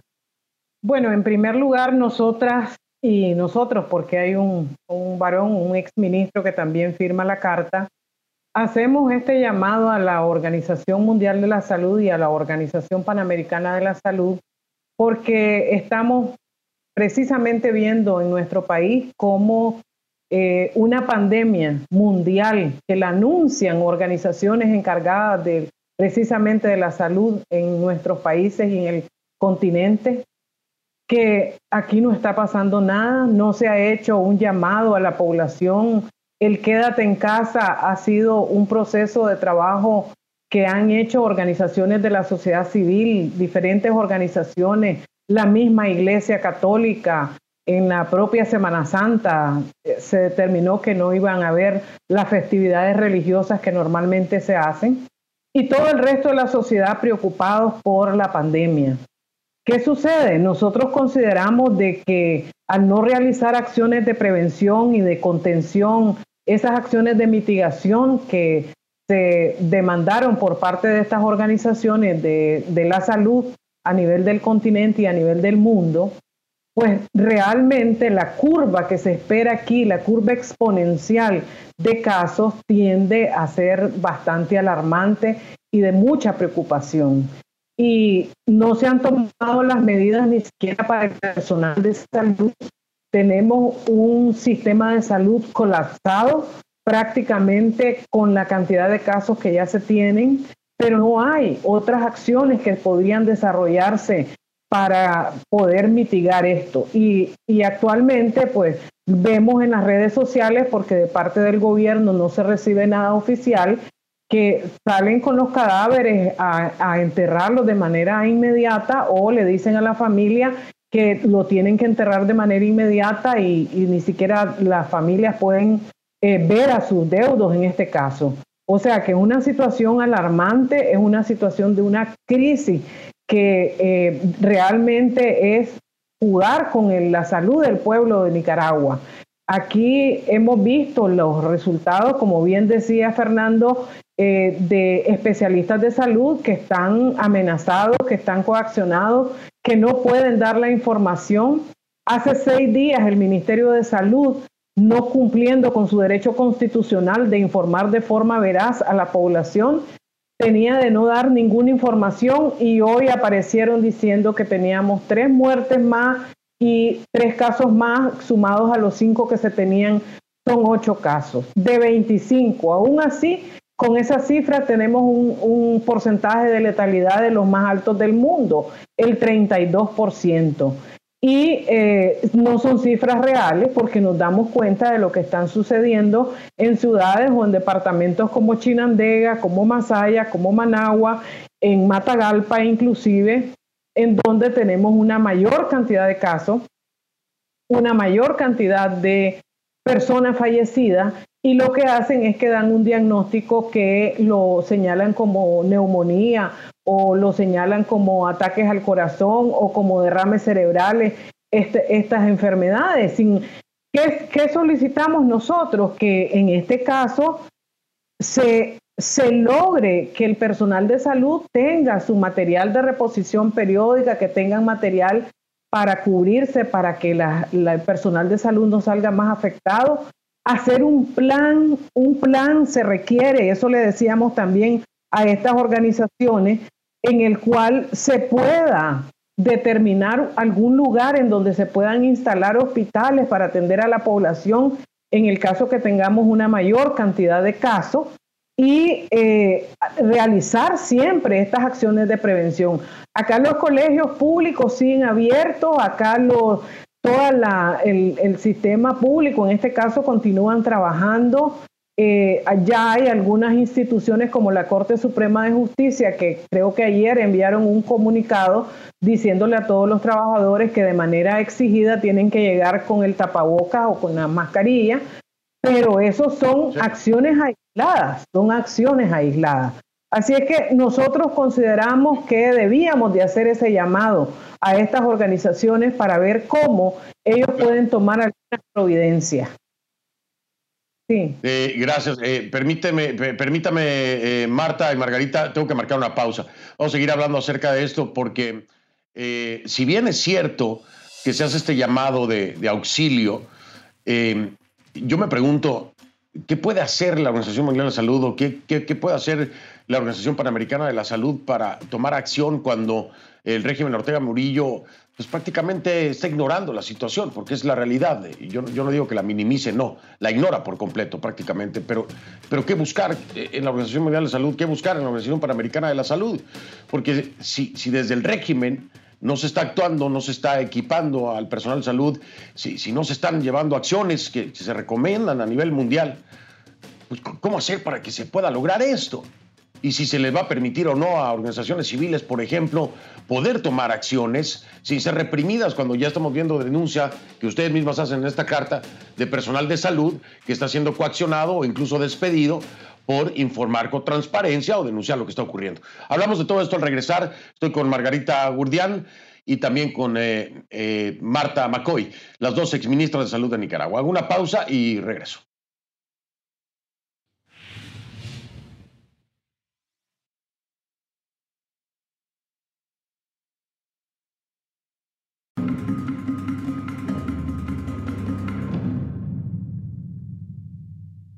Estamos de vuelta. Antes de pasar con mis invitadas, eh, hablando precisamente de Nicaragua, le tengo información, eh, familiares y defensores de derechos humanos están informando de eh, un prisionero opositor con posible COVID-19, Uriel José Pérez, opositor al régimen de Daniel Ortega, que guarda prisión en la cárcel La Modelo de Tipitapa, se encuentra en un hospital de Managua con problemas respiratorios severos que podrían estar asociados al coronavirus, así lo informó a CNN su abogado defensor Julio Montenegro del Cuerpo Jurídico Independiente Defensores del Pueblo.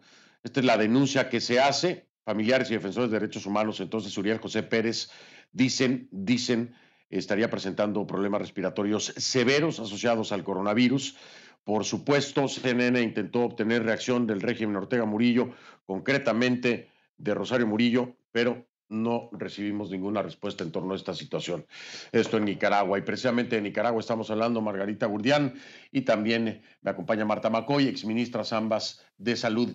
Eh, si les parece, voy en este momento con Margarita Gurdián para ver si podemos entender en este contexto, eh, para los nicaragüenses, Margarita, cómo pensar en encontrar una solución lejos de cualquier ignorancia de cualquier ignorancia por parte del régimen Ortega Murillo, cómo poder encontrar solución para los nicaragüenses, desde qué frente, desde el frente de la Organización Mundial de la Salud, de la Organización Panamericana, de la sociedad civil.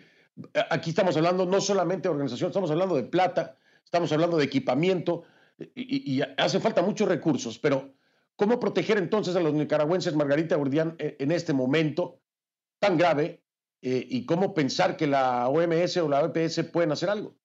Sí, en realidad la OMS y OPS no tienen un poder coercitivo sobre el gobierno de Nicaragua, ¿verdad? Pero eh, está pasando algo tan inaudito en Nicaragua que es eh, promover el contagio en una pandemia de estas dimensiones.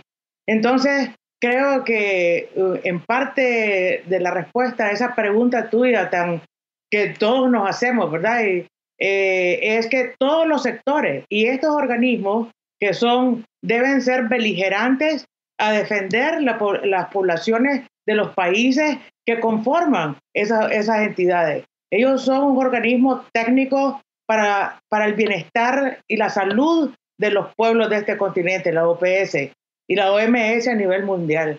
Entonces, cuando ellos están reflejando, y lo saben muy bien porque ellos conocen bien el país, los mismos números que acabas de leer del Ministerio de Salud de 25 casos, 8 muertos, 216 de lo que va desde el primer caso, ellos saben que eso no es verdad.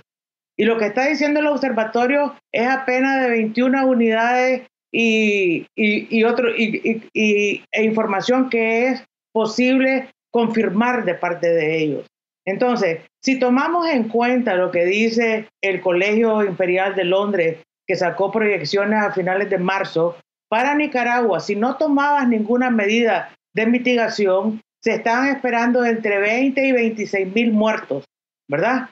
Esto es sin tomar medidas, pero aquí no solamente no estamos tomando medidas, sino que también estamos promoviendo el contagio masivo, eh, como lo estabas explicando al principio. Entonces, ¿qué es lo que le queda a la gente en este momento? Pues no podemos esperar que si la OPS o la OMS van a poder hacer algo. No, no podemos esperar. En este momento, el frente de lucha de cada, eh, de, cada nicaragüense es defender a su familia, aplicando de forma eh, individual y, familiar eh, las medidas de, de protección, ¿verdad? Y la otra cosa es la, la tragedia que está pasando con el personal de salud, que lo mencionaba y que, y que presentaste ahí un video, ¿no? Eh, nuestro reconocimiento a ese personal de salud que está al frente de esta pandemia sin las herramientas necesarias y que aún así está haciendo todo lo posible para salvar a la población que llega. Entonces, aquí en la OPS, volviendo a la OPS y la OMS, ellos pueden hacer otras cosas, ellos pueden mandar un informe donde un, informe especial donde diga exactamente qué es lo que está pasando. Segundo, pueden enviar eh, misiones especiales para trabajar con el gobierno, porque aquí todos tenemos que todos tenemos que trabajar. Se están muriendo gente del gobierno y gente opositora. Entonces, la pandemia no tiene colores políticos. Aquí eh, se debe tener un plan conjunto para enfrentar esto. Pero mientras se hace todo eso, si se va a hacer, pues realmente el nicaragüense tiene que adoptar sus propias medidas para protegerse, porque el sistema de salud no está dando respuesta. Y, habrá que esperar la respuesta de la Organización Mundial de la Salud y de la OPS, pero también creo que aquí eh, en algún momento, y lo vamos a hacer en este programa, hay que explorar el marco legal internacional porque cuando se está ignorando una pandemia y se está poniendo en riesgo la vida de una población por parte de un llamado gobierno, el régimen Ortega Murillo, debe haber algún tipo de ilegalidad en, en, esta conducta, debe haber algún tipo de sanción, tiene que existir algo en la legislación internacional. Vamos a explorarlo en el programa y por supuesto vamos a estar al pendiente de lo que ocurra con esta carta que han enviado, a ver si hay una respuesta de la OMS y de la OPS para ustedes y obviamente para los nicaragüenses, esperando, esperando que haya un apoyo por salvaguardar las vidas de todos mis hermanos en Nicaragua. Tristemente abandonados a su suerte por el régimen Ortega Murillo. Una cosa de locura, una cosa de locura insólita, inaceptable y le digo yo, una cosa inhumana, inhumana por parte de este régimen. Marta McCoy, Margarita Gurdián, quisiera quedarme con ustedes, pero me tengo que ir a un corte comercial y regresar con información económica muy importante. Agradecerles que me hayan acompañado esta noche. Muchas gracias, Fernando, por darnos. Muchas gracias, Fernando. Gracias, gracias a ustedes. Que pasen la mejor de las noches, lo mejor que puedan. Voy a hacer una pausa entonces. Regreso en un momento porque hay turbulencia. Turbulencia y un posible aterrizaje forzoso para Bianca. Gabriela Frías de Portafolio Global nos acompaña, nuestra Gabriela, porque habló con el presidente del director ejecutivo de la aerolínea, Avianca. Aterrizaje forzoso. Ya regreso.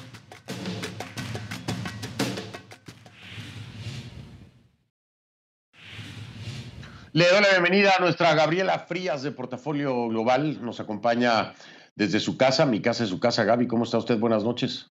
¿Cómo le va? Buenas noches, gusto saludarte. Oye, Gaby, bien, me va bien siempre que te veo. Oye, eh, aterrizaje forzoso, grave la situación de Avianca, ¿no? Tú tuviste hoy una interesante plática precisamente con el presidente del directorio. Así es, eh, Fernando, solamente para ponerlo en perspectiva, ¿cuántos aviones vemos volando hoy en el día? ¿Cuántos en América Latina están volando? Hasta fines de abril, la IATA, que es esta agrupación de eh, todas las aerolíneas, una asociación que las agrupa todas las del mundo, está calculando que en nuestra región, pues un 93% de lo que sería ese tráfico aéreo está en tierra, o sea, aviones que no producen dinero, que no necesitan combustible y unas pérdidas que ya o ingresos no recibidos que se están estimando en 18 mil millones de dólares. ¿Qué pasó? El domingo, justamente, Avianca, esta que es la segunda aerolínea más antigua de todo el mundo, pues pidió, tocó la puerta de una, de una corte de bancarrotas en Nueva York diciendo necesitamos reestructurar. Otras empresas han hecho lo mismo en el pasado, hasta Marvel Entertainment lo hizo y otras aerolíneas en el pasado para reestructurar su negocio. No significa que se disuelve, solo reestructura. El día lunes, Fernando, bueno, pues esta empresa lo que hace es tener una primera audiencia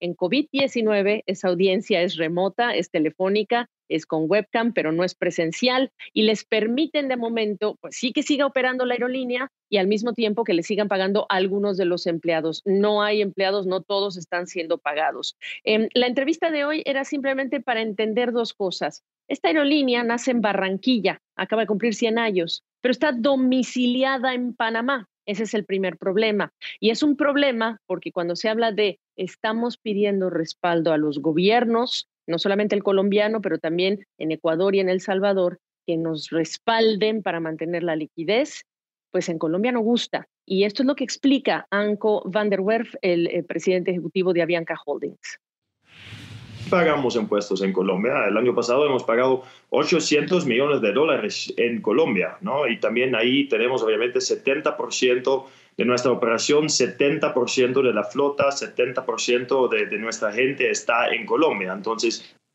sí, también somos obviamente una empresa muy colombiana. Eh, dos, no, no estamos pidiendo ningún rescate, no estamos pidiendo regalos, lo que estamos pidiendo es un préstamo con condiciones que, favorecen obviamente a ambas partes, ¿no? Un, préstamo que en los próximos años podemos repagar.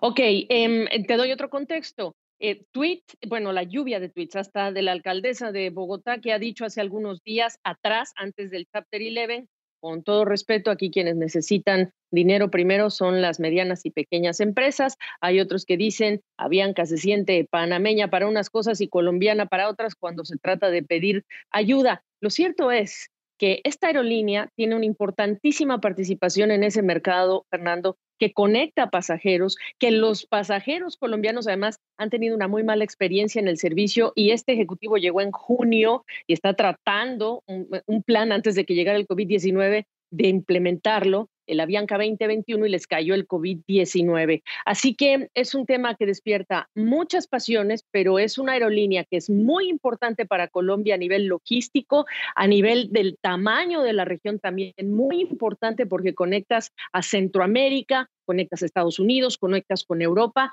Y este es el debate, Fernando, y es un debate muy intenso en Colombia.